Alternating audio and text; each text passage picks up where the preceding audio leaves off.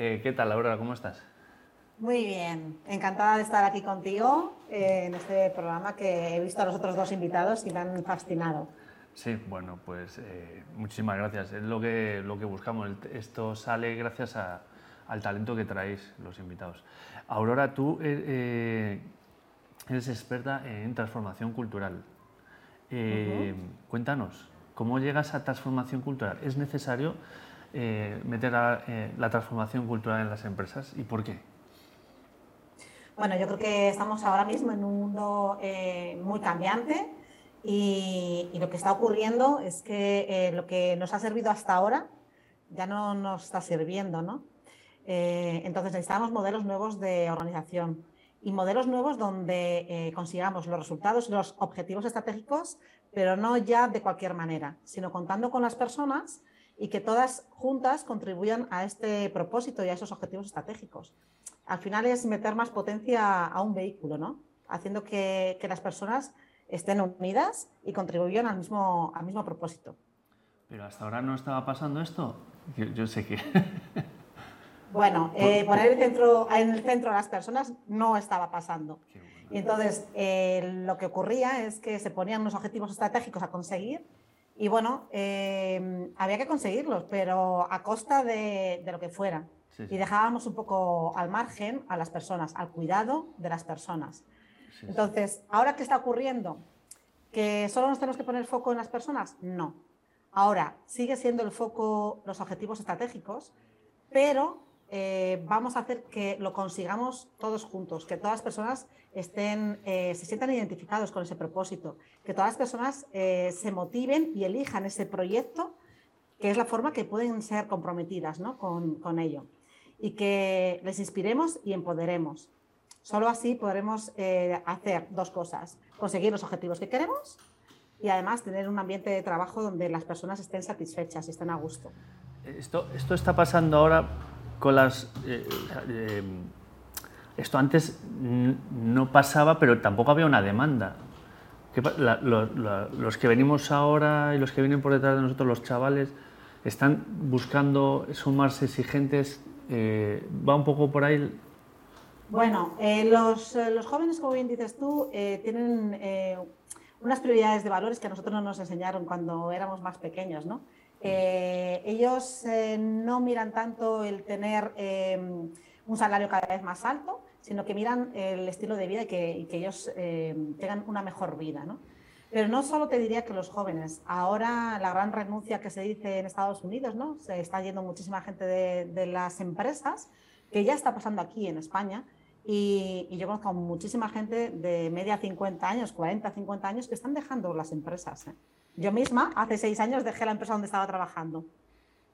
O sea que ya no es tanto los jóvenes, que sí, pero nosotros ya estamos poniendo también eh, la mano encima del, de la mesa diciendo basta. Yo creo que la pandemia ha hecho mover muchísimo eh, esas prioridades. Y si esto está pasando, eh, está pasando porque no están alineados con el proyecto de la empresa o porque los valores eh, no están alineados, ¿no? no pensamos igual. Y, nos vamos, nos vamos a, buscar otro proyecto o a crearlo nosotros mismos, como decía Irene antes. ¿no?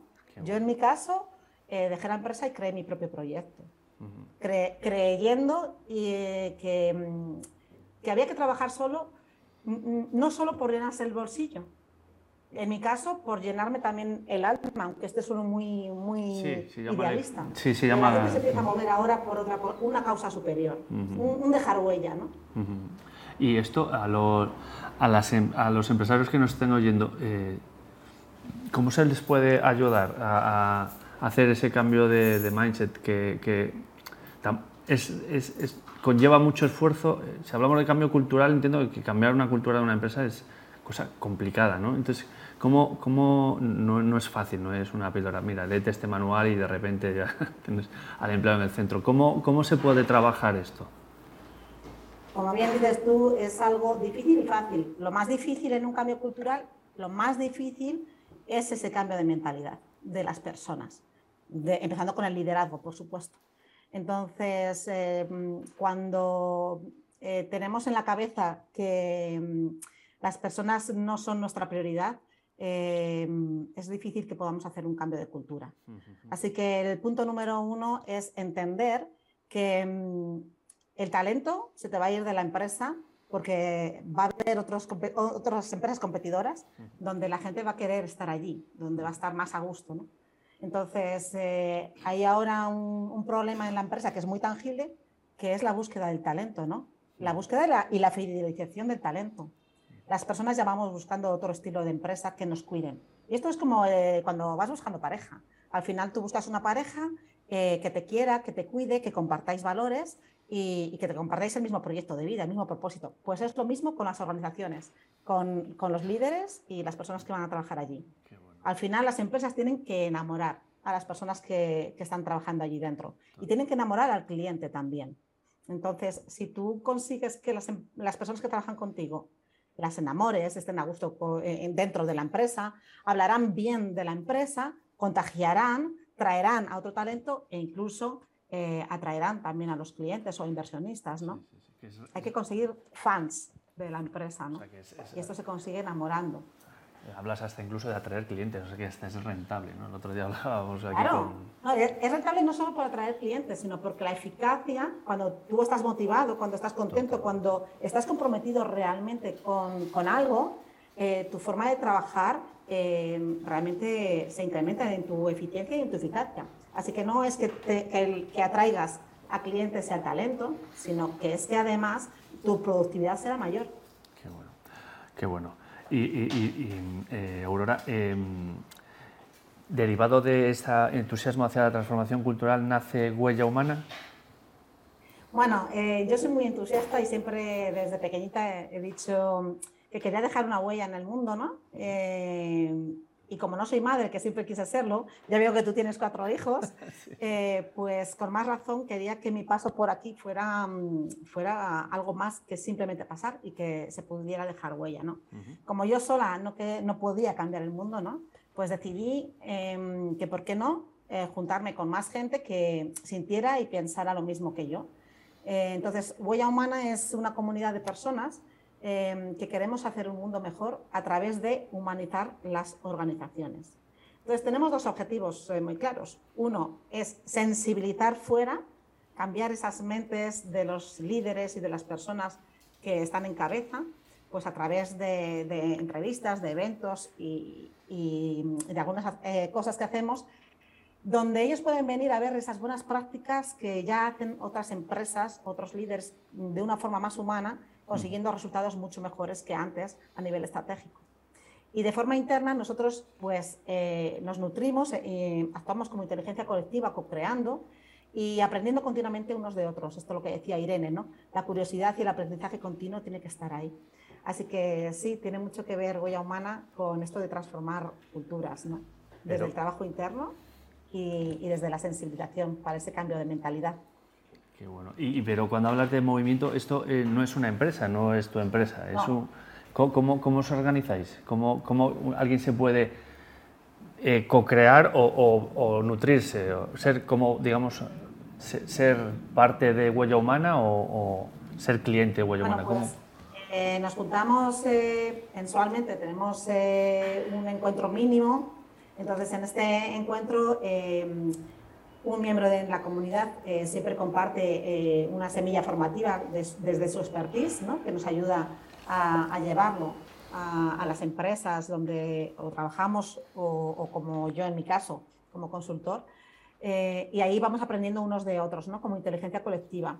Además, bueno, pues co-creamos, por ejemplo, ahora estamos co-creando una herramienta con los valores que debería tener una empresa para considerarla que es una empresa humana, ¿no? Eh, entonces, hacemos talleres de co-creación que eh, lo utilizamos con, Design Thinking o otra, otras herramientas y ahí, bueno, pues eh, cuando estamos juntos, pues ahí están las ideas y está el proceso de co-creación, ¿no?